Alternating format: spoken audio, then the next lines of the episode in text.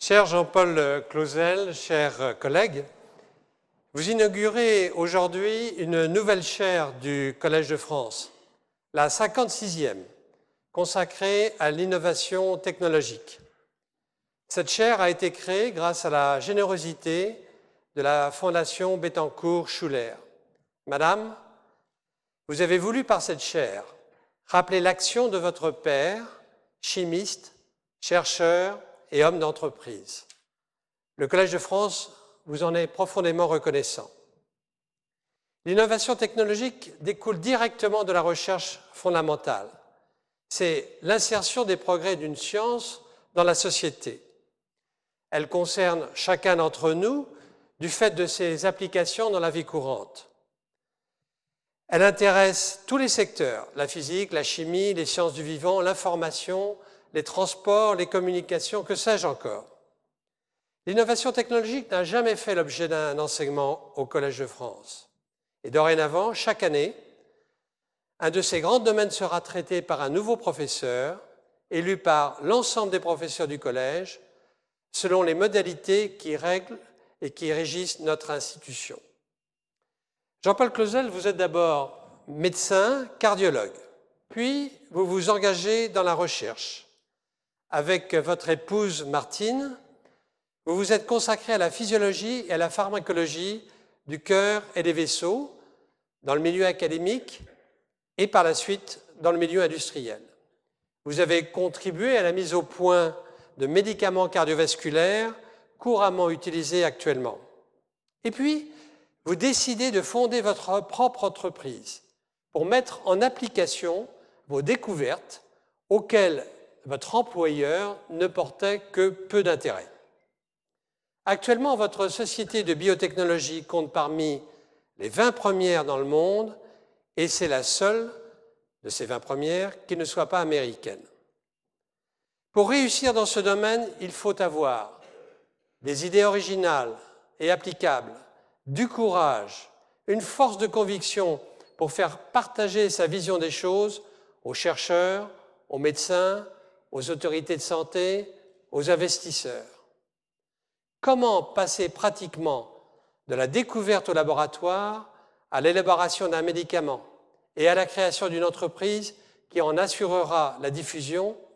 C'est cette expérience que vous avez accepté de partager avec les auditeurs du collège, les auditeurs qui seront physiquement présents et aussi les auditeurs qui sont reliés à vos cours par l'intermédiaire d'Internet en direct. Et pour tout cela, nous vous remercions.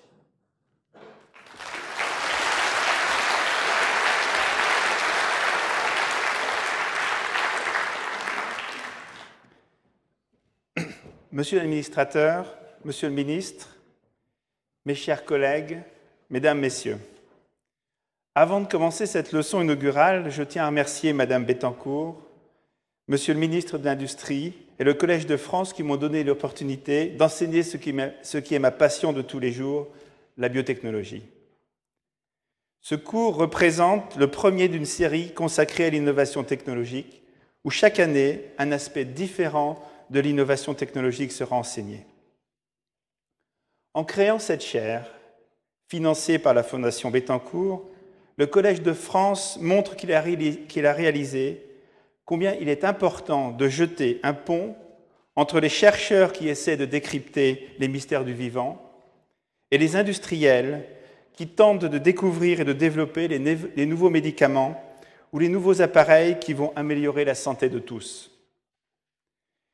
La biotechnologie, que je définirais comme l'application de toutes les sciences du vivant à l'amélioration de la santé, est en train de révolutionner notre vie quotidienne. Quelques chiffres doivent nous faire réfléchir. Tous les quatre ans, l'espérance de vie dans le monde occidental augmente d'une année. En France, en 2050, il y aura trois fois plus de personnes âgées de plus de 85 ans qu'aujourd'hui. En 2006, une petite, fille qui naît aura une chance sur deux de devenir centenaire.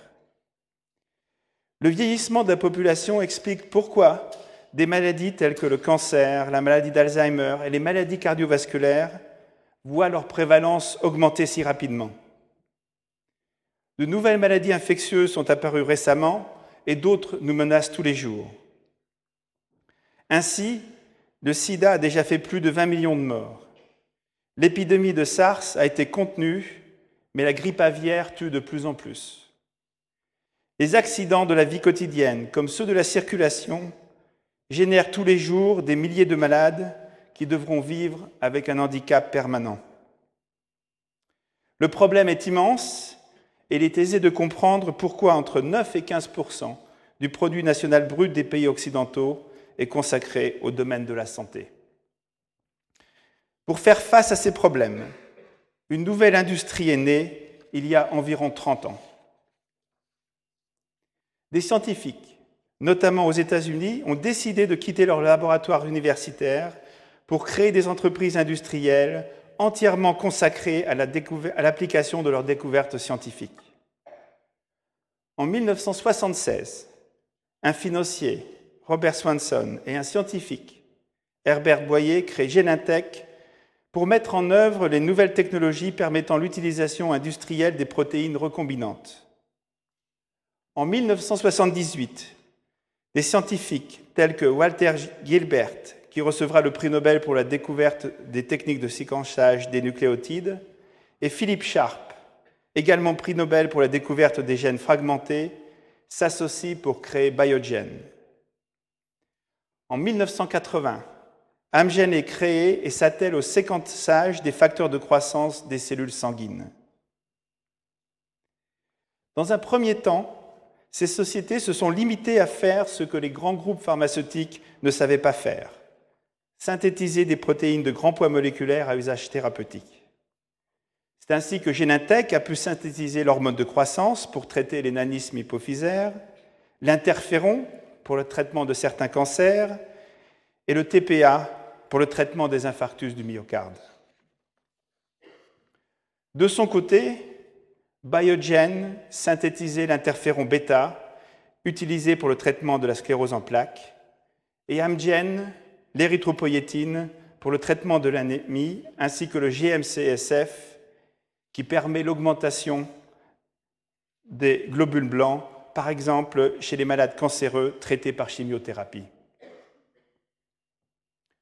Dans un deuxième temps, les sociétés de biotechnologie se sont attaquées à un autre problème que les grandes sociétés pharmaceutiques étaient incapables de résoudre. Inhiber l'action de certains récepteurs de grande taille qui ne pouvaient pas être, à ce moment-là, bloqués par des médicaments classiques découlant de la chimie organique. L'idée de ces sociétés a donc été de générer des anticorps spécifiquement destinés à bloquer ces récepteurs ou ces médiateurs. La découverte des anticorps monoclonaux par César Milstein a révolutionné cette approche. En effet, dans un premier temps, ces anticorps étaient obtenus en immunisant des animaux et en utilisant leur sérum. Puis, ils ont pu être humanisés. Aujourd'hui, il est possible de créer de A à Z des anticorps identiques à ceux que fabriquerait l'homme. Cette humanisation des anticorps a permis d'éviter les problèmes d'allergie qu'ils généraient. Des sociétés ont donc été créées pour, développer ces anticorps humanisés. Santocor et Immunex ont développé des anticorps contre le TNF, un médiateur jouant un rôle considérable dans certaines maladies auto-immunes telles que l'arthrite rhumatoïde ou la rectocolite hémorragique. Et Protein Design Laboratories, PDL, a développé une technique d'humanisation qui est employée pour la fabrication de nombreux anticorps utilisés par exemple dans le traitement des cancers du sein. Dans un troisième temps, les sociétés biotechnologiques ont commencé à s'intéresser de plus près à ce que faisaient le mieux les grandes sociétés pharmaceutiques, la conception et le développement de médicaments grâce à la chimie organique. Ces sociétés de biotechnologie ont mis au service de ces grands groupes pharmaceutiques les possibilités offertes par leurs découvertes, effectuées soit par des universités, soit à l'intérieur de leur entreprise. Des sociétés comme Gilead et Agouron ont utilisé leur compréhension de la multiplication des virus pour créer de puissants antiviraux dans le domaine du sida et de la grippe. C'est ainsi que le Tamiflu, aujourd'hui commercialisé par Roche, a été découvert par Gilead. D'autres sociétés se sont, concentrées sur certaines technologies qui facilitaient la découverte de médicaments.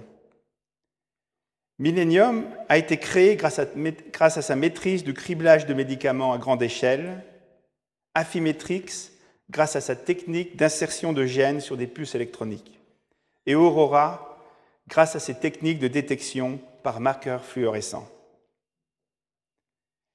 Cette phase a marqué et scellé le rapprochement entre les sociétés de biotechnologie et l'industrie pharmaceutique classique. Aujourd'hui, les grandes industries pharmaceutiques utilisent toutes les techniques des sociétés de biotechnologie et inversement, les sociétés de biotechnologie créent de nouveaux médicaments en utilisant la chimie organique qui était l'apanage des grandes sociétés pharmaceutiques. De grandes sociétés comme Hoffmann Roche tirent une majorité de leurs revenus de produits issus de la biotechnologie, l'Herceptine, Avastine, Tamiflu, alors que des sociétés de biotechnologie, telles que Gilead ou Actelion, la société que je dirige, tirent la totalité de leurs revenus des molécules issues de la chimie organique. Pendant que ces entreprises de biotechnologie étaient créées, naissait un troisième type d'industrie, basée cette fois non plus sur l'innovation, mais sur la réduction des coûts, l'industrie des génériques. C'est pourquoi il est aujourd'hui devenu impossible de faire la différence entre la biotechnologie et l'industrie pharmaceutique classique. On peut simplement distinguer la biotechnologie basée sur l'innovation de l'industrie des génériques basée sur la copie de médicaments existants à la fin de la période de validité des brevets. La biotechnologie représente un secteur considérable de l'économie, avec une capitalisation boursière totale de 360 milliards d'euros et une croissance d'environ 20% par an, le double de la croissance de l'industrie pharmaceutique classique. Cette croissance est évidemment corrélée à l'augmentation et au vieillissement de la population. Elle est aussi liée à l'amélioration des technologies permettant l'obtention de médicaments.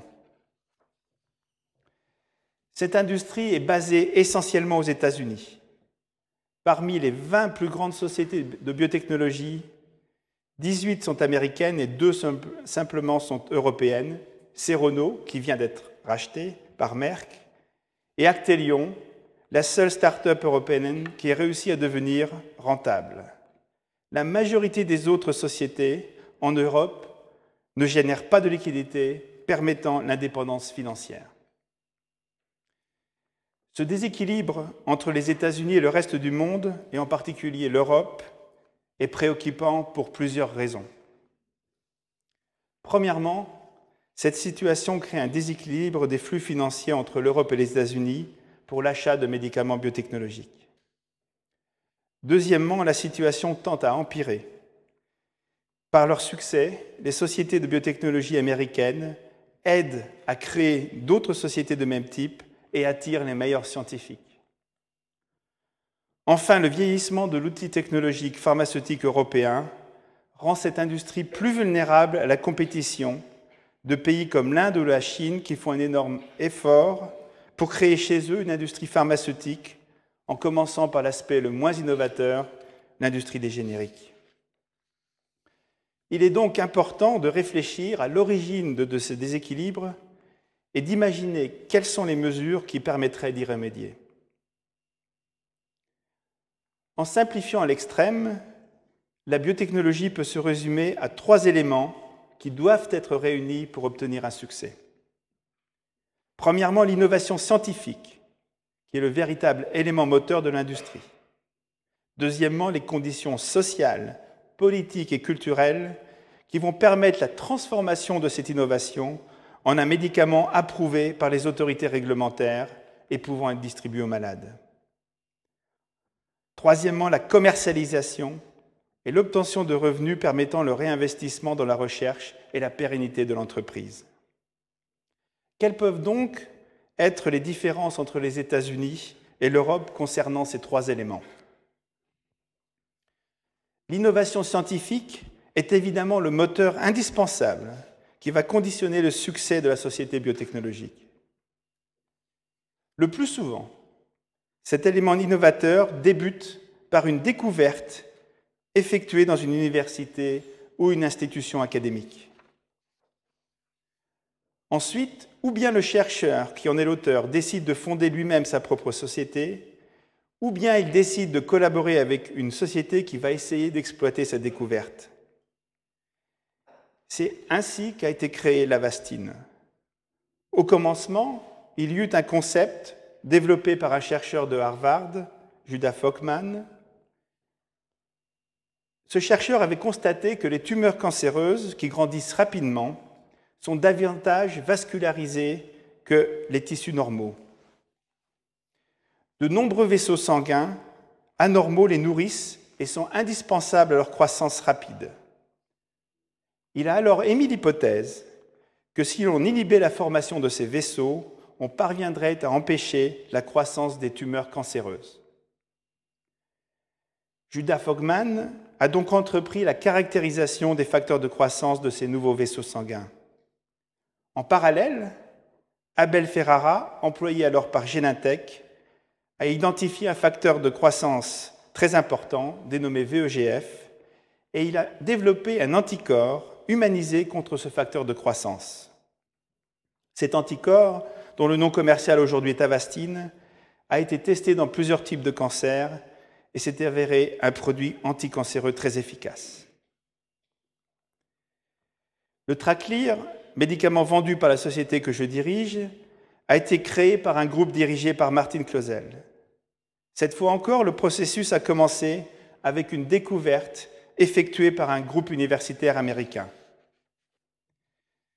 Celui-ci avait décrit comment l'endothélium, la couche de cellules tapissant l'intérieur des vaisseaux sanguins, secrète une substance capable de provoquer la constriction des vaisseaux.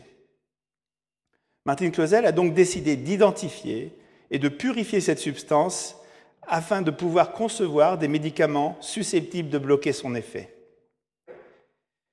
En fait, cette substance, qui a été nommée endothéline, fut purifiée et identifiée en premier par un groupe japonais dirigé par Yanagisawa au Japon.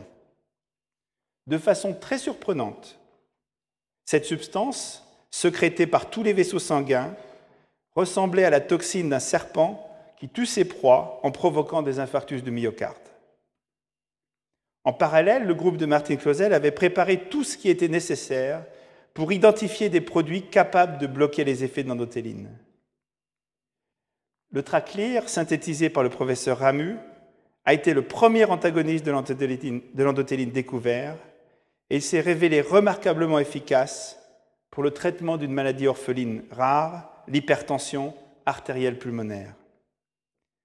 Ces exemples illustrent l'importance du concept innovateur initial.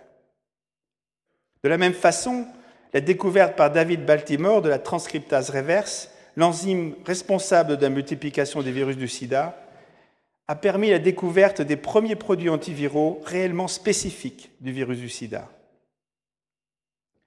En fait, à ma connaissance, aucune grande découverte de la biotechnologie n'a été effectuée dans la société elle-même. Toutes sont des applications de découvertes dites académiques faites par des groupes universitaires. Mais dans tous ces cas, ces équipes universitaires avaient des caractéristiques très spécifiques. Elles étaient incorporées au sein d'universités de taille supérieure aux universités européennes. Le nombre de personnes travaillant dans ces laboratoires était bien supérieur à la taille moyenne des équipes européennes. En outre, leurs projets étaient à très long terme et leur financement permettait une prise de risque importante. C'est la raison pour laquelle je pense qu'il est bien plus important d'avoir de très grandes universités avec peu d'équipes, mais des équipes multifonctionnelles et avec un financement permettant de réaliser des projets allant jusqu'à 10 ans de durée, plutôt qu'une multitude de petites équipes n'ayant ni la taille critique ni le financement suffisant. Le deuxième élément essentiel au succès de la création de l'entreprise est la présence de conditions permettant à cette idée innovatrice de se transformer en un projet industriel. Quelles sont les conditions nécessaires? Ici, beaucoup penseraient que l'élément limitant est le financement. Au contraire, le financement est peut-être aujourd'hui l'élément le plus facile à obtenir. Ce qu'il est indispensable de réunir en premier, c'est une équipe fondatrice composée de véritables entrepreneurs. Celle-ci devra réunir beaucoup de qualités, compétences scientifiques, ambition, connaissance du monde industriel, connaissance médicale, compréhension du marché de l'industrie pharmaceutique. Les entrepreneurs sont rares, ils sont réellement le facteur limitant. Des solutions comme celle qui consiste à permettre à des universitaires de travailler à temps partiel dans ces sociétés ne peuvent répondre à ce problème. Un entrepreneur qui démarre une start-up dans le domaine de la biotechnologie doit consacrer, doit consacrer 100% de son temps à cette entreprise et son sort doit être intimement lié à celui de l'entreprise. La possibilité ou la perspective de pouvoir retrouver un poste universitaire par la suite ne peut qu'inciter à des prises de décision partiellement dissociées de l'intérêt de ces sociétés. La culture du risque fait partie intégrante de la vie des sociétés de biotechnologie. Une fois réunie, cette équipe dirigeante doit imaginer, évaluer et calculer, pardon, calculer et formaliser un plan d'action, le fameux business plan. Dans ce plan, non seulement le concept de la société doit être exposé, mais les dépenses futures, les revenus et les problèmes potentiels doivent être décrits. Ce plan constituera le guide de tous les jours de la société. Il aidera à évaluer ses progrès et ses échecs. Trop de sociétés pensent que ce plan est uniquement un moyen de trouver un financement. Au contraire, c'est l'âme de la société. Une fois l'équipe réunie et le plan d'action écrit, débute réellement la création de la société, et c'est là que l'environnement culturel et politique est primordial. Quelles sont ces conditions nécessaires à l'implantation de la nouvelle société? Premièrement, la disponibilité de spécialistes du domaine est essentielle. Ceci explique pourquoi ces sociétés se créent par clusters autour d'universités comme à Boston ou autour des grandes sociétés pharmaceutiques comme par exemple à Bâle. Ces spécialistes doivent pouvoir travailler librement, sans contraintes d'ordre politique qui limiteraient leur productivité. Ils utilisent des, des, instruments très coûteux et une durée de travail trop limitée est incompatible avec ce genre d'activité. De plus, les conditions légales permettant les manipulations génétiques et l'expérimentation animale doivent être réunies. Enfin, et c'est tout à fait volontairement que je place cet élément en dernier, vient le financement. En effet, aujourd'hui, si les conditions que je viens d'indiquer sont réunies, l'argent est disponible. Néanmoins, cet argent ne sera investi que dans des conditions politiques où le succès de l'entreprise ne sera pas associé à des prélèvements fiscaux dissuasifs. L'investissement en biotechnologie est un investissement à haut risque. En cas de succès, un retour sur investissement très élevé doit pouvoir être possible, sinon aucun investisseur ne prendra de risque. Une fois la société de biotechnologie créée et financée, le troisième élément indispensable est la génération de revenus. Ces revenus peuvent être de deux types, soit des paiements et des royalties en relation avec la vente du nouveau médicament, soit des revenus obtenus par la commercialisation du médicament par la société elle-même. Actelion a été la première société qui ait décidé de créer sa propre force de vente aux États-Unis, en Europe, en Asie, Japon inclus. Cette solution, évidemment beaucoup plus risquée, permet de conserver la valeur ajoutée générée par la découverte et le développement des médicaments à l'intérieur de la société. Mais elle nécessite une excellente connaissance des processus de développement, de la commercialisation et du suivi euh, sur le marché des médicaments. Cette connaissance ne peut être obtenue que grâce au recrutement de professionnels expérimentés de l'industrie pharmaceutique. Ceci explique une fois de plus l'importance de la disponibilité de collaborateurs qualifiés. La biotechnologie est une des technologies les plus complexes qui existent. Afin de comprendre toutes les difficultés et les problèmes que devra nécessairement affronter toute cette société de biotechnologie, il est nécessaire de comprendre non seulement le processus de découverte d'un nouveau médicament issu de biotechnologie, mais aussi son développement, tant du point de vue préclinique que clinique, et son enregistrement auprès des autorités de santé avant le lancement sur le marché.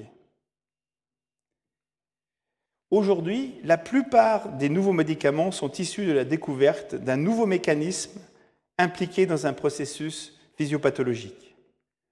Dans le cas de l'avastine, il s'agit de la découverte du VEGF comme facteur de croissance euh, des vaisseaux des tumeurs cancéreuses. Dans le cas de l'herceptine, de la découverte des récepteurs ERP2, présents dans certaines tumeurs cancéreuses chez des femmes dont le cancer du sein est particulièrement agressif. Dans d'autres cas, c'est l'identification de protéines ou d'hormones, soit manquantes, soit en quantité insuffisante, qui va être à la base du programme de recherche.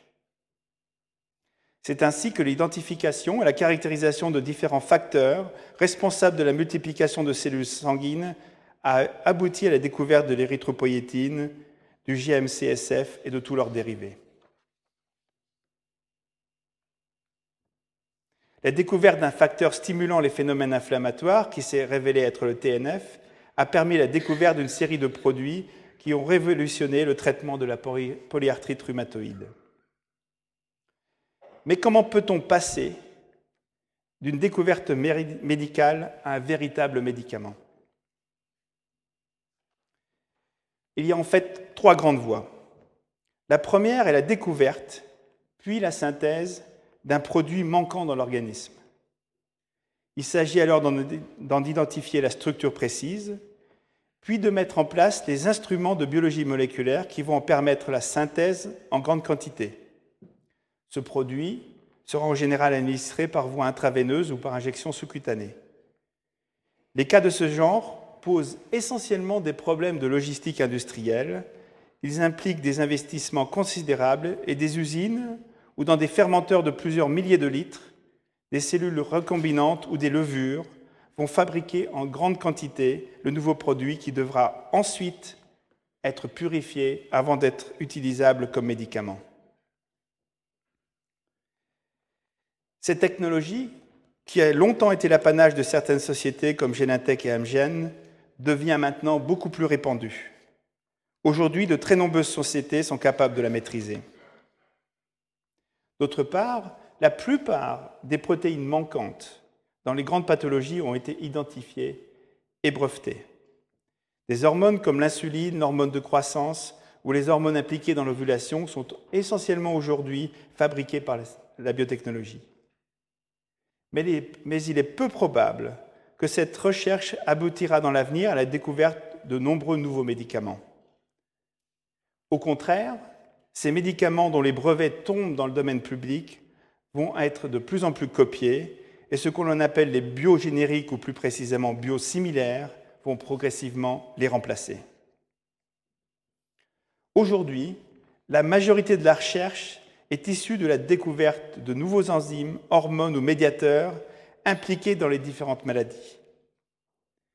Il est alors nécessaire soit de bloquer leur action en synthétisant des inhibiteurs enzymatiques, des antagonismes des récepteurs, soit au contraire de stimuler leur action en synthétisant par exemple des agonistes qui vont stimuler ces récepteurs.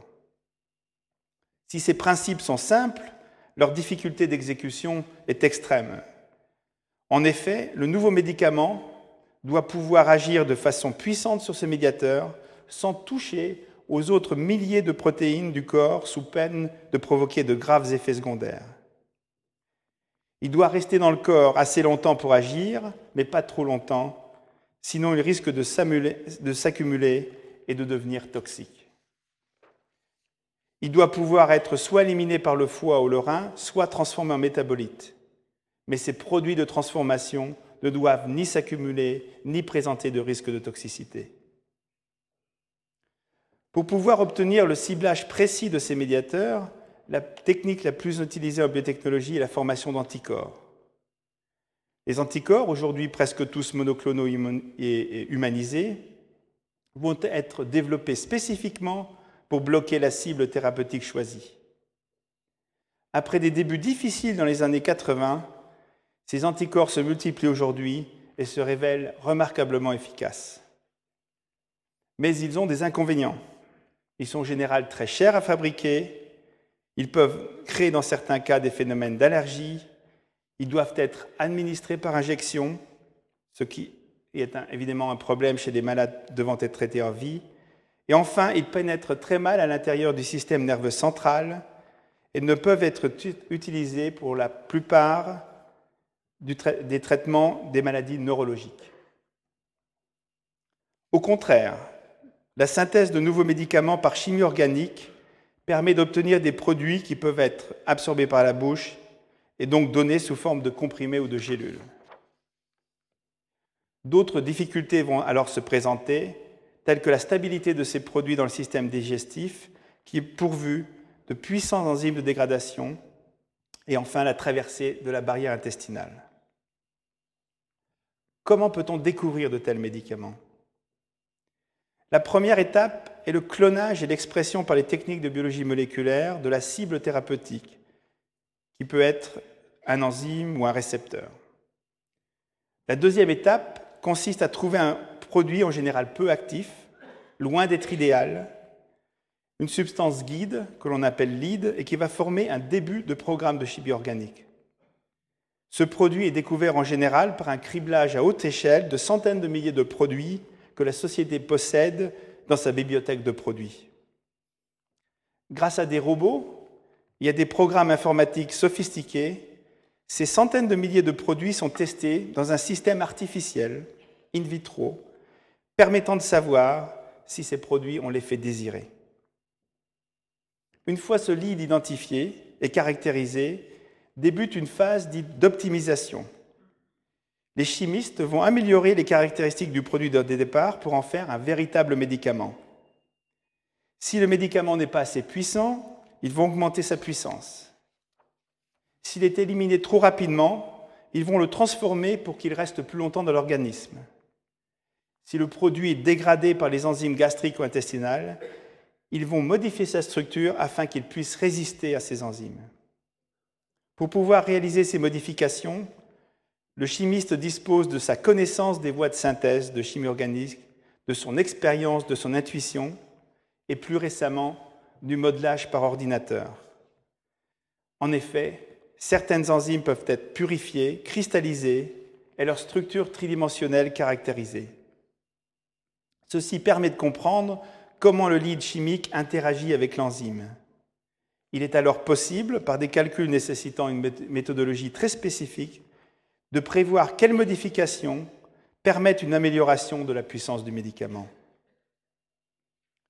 Mais tout cet effort ne constitue que la première étape de la découverte du médicament. Une fois obtenus les quelques milligrammes du produit optimisé, va débuter une série de tests in vitro et in vivo qui permettent de savoir si ce médicament peut être réellement choisi.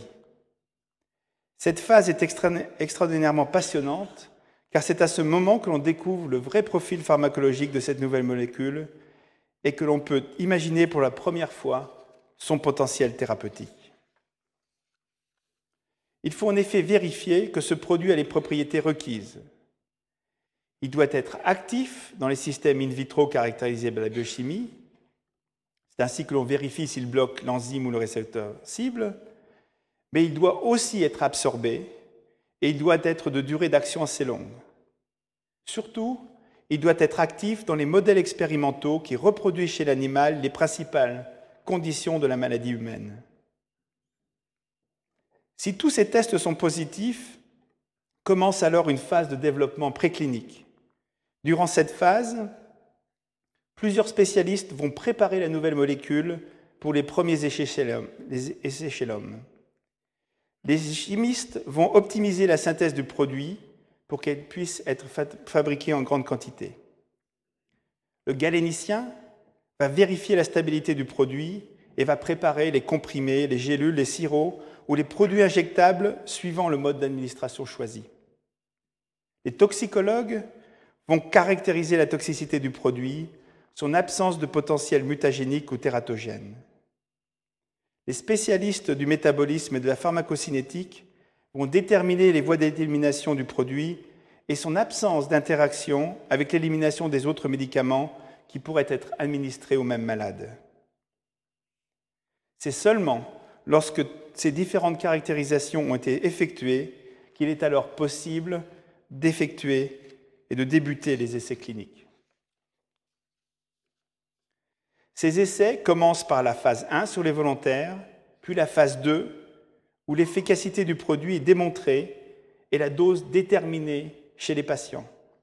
Enfin, la phase 3 qui va permettre, à partir d'un grand nombre de malades, en général plusieurs milliers, la détermination des bénéfices et des risques potentiels. Lorsque tous ces éléments sont réunis, il faut rassembler les documents et les soumettre aux autorités de santé. Les autorités mettront en général une année pour revoir le dossier et accepter ou non la mise sur le marché du produit. Quelques chiffres donnent une idée de la difficulté du processus et des coûts. En effet, il faut compter pour un projet de biotechnologie une phase de recherche d'un minimum de 3 à 4 ans, une phase de développement de 6 ans et une phase d'enregistrement d'un an, ce qui fait donc un total d'au moins 10 ans.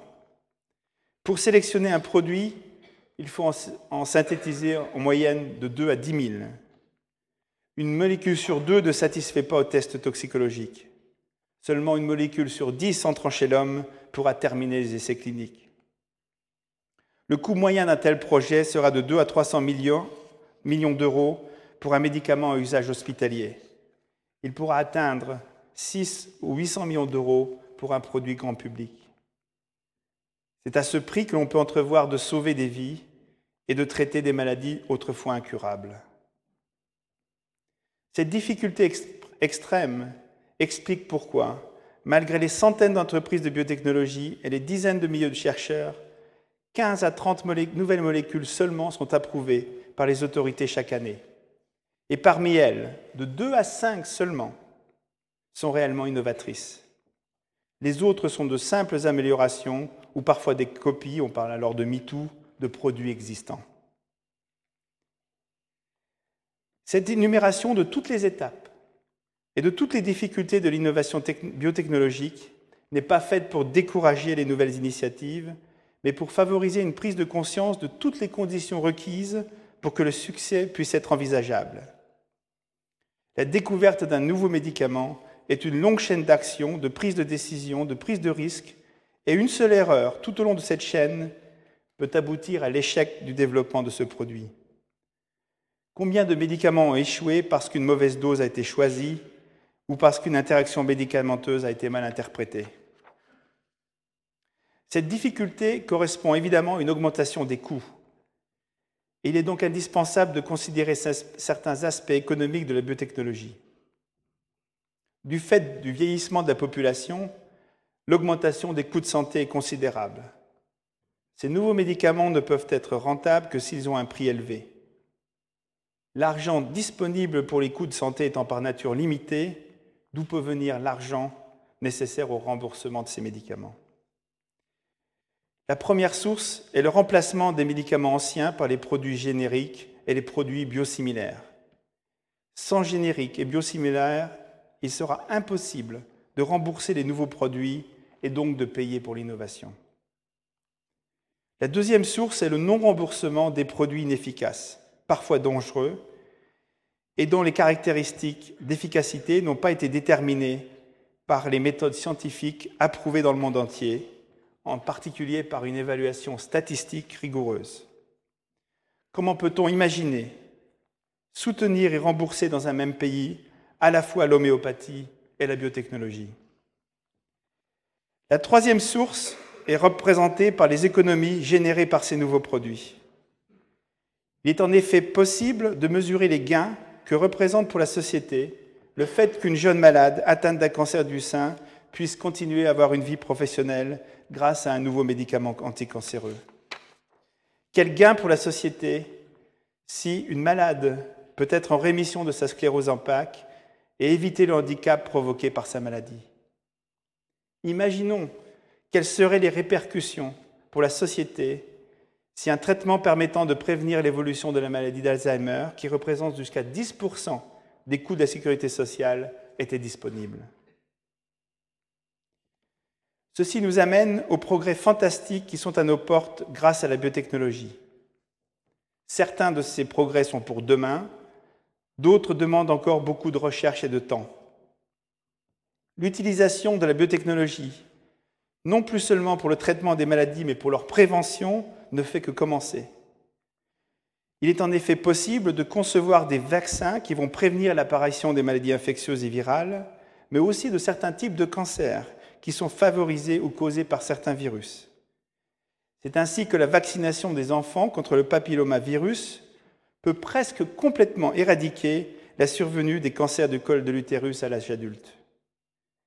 Certains de ces vaccins sont aujourd'hui disponibles, mais la recherche de vaccins contre le virus du sida, contre le parasite euh, du paludisme et contre certains virus grippaux doit encore progresser. La compréhension des mécanismes impliqués dans la multiplication des cellules cancéreuses a ouvert la voie à de très nombreuses approches thérapeutiques nouvelles qui pourraient être combinées et qui vont pouvoir bouleverser le traitement du cancer dont la prévalence augmente si rapidement. La thérapie génique a certainement été plus difficile à mettre en œuvre que prévu. Mais les problèmes sont résolus l'un après l'autre et les maladies génétiques seront certainement un jour curables grâce à cette technologie. Les maladies chroniques, telles que les maladies cardiovasculaires et leurs facteurs de risque comme l'obésité, voient leur mécanisme élucidé et de nouveaux médicaments vont pouvoir s'attaquer à ces problèmes. La combinaison de ces nouveaux médicaments avec les nouveaux appareillages disponibles, comme le revêtement des prothèses endovasculaires permettant la dilatation des artères coronaires par des produits prévenant l'apparition de thrombus, ou l'administration de produits anticancéreux par des pompes implantables régulées par ordinateur sera de plus en plus utilisée. L'augmentation de la puissance de calcul des ordinateurs et les progrès des instruments permettant d'évaluer la structure tridimensionnelle des molécules vont faciliter le travail des chimistes qui vont pouvoir viser de nouvelles cibles thérapeutiques plus complexes, comme les facteurs de croissance. Bref, nous en sommes simplement au début de l'ère de la biotechnologie. Mais quels seront les pays qui vont pouvoir rester dans cette course où il y aura beaucoup de compétition et peu de gagnants? Pour ma part, je n'ai qu'une réponse. Aucun pays ne pourra être compétitif s'il ne crée pas les conditions culturelles indispensables au succès de la biotechnologie. Cette culture, elle ne peut s'acheter, elle ne peut s'imposer, elle ne peut s'importer, elle ne peut que se construire. Tout d'abord en rassemblant les équipes universitaires au sein de quelques universités, avec une taille et un financement similaires aux meilleures universités américaines. Ensuite en créant les conditions économiques et sociales pour que les entrepreneurs aient la liberté de travailler et que s'ils réussissent, ils puissent profiter de leur succès. Cette culture n'est pas celle de professeurs entrepreneurs ni d'entrepreneurs universitaires. C'est une culture qui va permettre à un groupe d'individus rassemblés derrière un projet scientifique ambitieux de consacrer tous leurs efforts et 100% de leur temps pour transformer une découverte ou une hypothèse en un médicament. Ces conditions culturelles peuvent être menacées par plusieurs éléments qui sont sous le contrôle des pouvoirs politiques. La première menace est la notion de risque zéro que certains groupes de, pression veulent imposer aux autorités réglementaires et aux entreprises de biotechnologie. Aucun nouveau principe thérapeutique ne peut être développé et introduit sur le marché sans que soit couru le risque d'un effet secondaire passé inaperçu, malgré les tests cliniques réalisés chez des milliers de malades. Pour éliminer un cas sur 10 000 patients, il faudrait réaliser des essais sur 50 000 individus, ce qui est évidemment irréalisable dans la majorité des cas. La deuxième menace est le non-respect de la protection intellectuelle. Sans brevet, il n'y aurait pas de biotechnologie. Les règles du jeu doivent donc être claires. La durée de protection de la propriété intellectuelle doit être limitée dans le temps, mais les nouvelles demandes des autorités d'enregistrement et l'augmentation de la taille des essais cliniques augmentent considérablement la période d'essais cliniques et empiètent sur la période de protection intellectuelle. Il faudra en tenir compte. La troisième menace, heureusement moins présente en Europe, mais qui touche toutes les professions médicales, est l'indemnisation à des niveaux inconsidérés et irrationnels des accidents thérapeutiques dont les responsabilités sont si difficiles à attribuer. Aux États-Unis, ces procès, qui profitent d'ailleurs en majorité aux avocats et dans une mesure moindre aux victimes, ont augmenté considérablement les coûts pour les sociétés pharmaceutiques et les entreprises de biotechnologie. Un autre problème va grandissant, celui de la disparité de la disponibilité des médicaments entre les pays développés et en voie de développement. Il est encore plus accentué pour le traitement et la prévention des maladies infectieuses. Des mesures politiques devraient permettre à la biotechnologie de continuer à chercher des solutions à ces problèmes. Des fondations privées, telles que la fondation Bill et Melinda Gates, font des efforts considérables pour mettre la biotechnologie au service des pays en voie de développement. Le dernier problème, qui est certainement celui qui a suscité le plus de remous politiques, est le possible détournement de la biotechnologie à d'autres fins que celles de l'amélioration de la santé. Le clonage humain, l'eugénisme, le bioterrorisme sont les exemples les plus visibles des risques encourus. Malheureusement, une grande partie de la population est plus informée sur les risques que sur les aspects plus positifs de la biotechnologie. Ces menaces doivent être prises au sérieux, mais elles ne doivent pas freiner les progrès qui vont être obtenus grâce à la biotechnologie. C'est en définissant ces progrès qu'il est peut-être le plus facile de répondre aux questions éthiques que doit se poser toute entreprise de biotechnologie. La nouvelle technologie ou le nouveau médicament correspond-il réellement à un vrai progrès médical? Permet-il de prévenir une maladie de prolonger la survie du malade, d'améliorer sa qualité de vie? Seule la coopération entre le monde médical, qui est au contact quotidien des malades et de leurs problèmes, et le monde de la biotechnologie peut aboutir à définir des projets réellement utiles pour les malades. Ceci montre une fois de plus que ce qui fait la complexité de la biotechnologie, ce sont les interactions si nombreuses entre la recherche fondamentale, la médecine, l'économie, la finance et les pouvoirs politiques.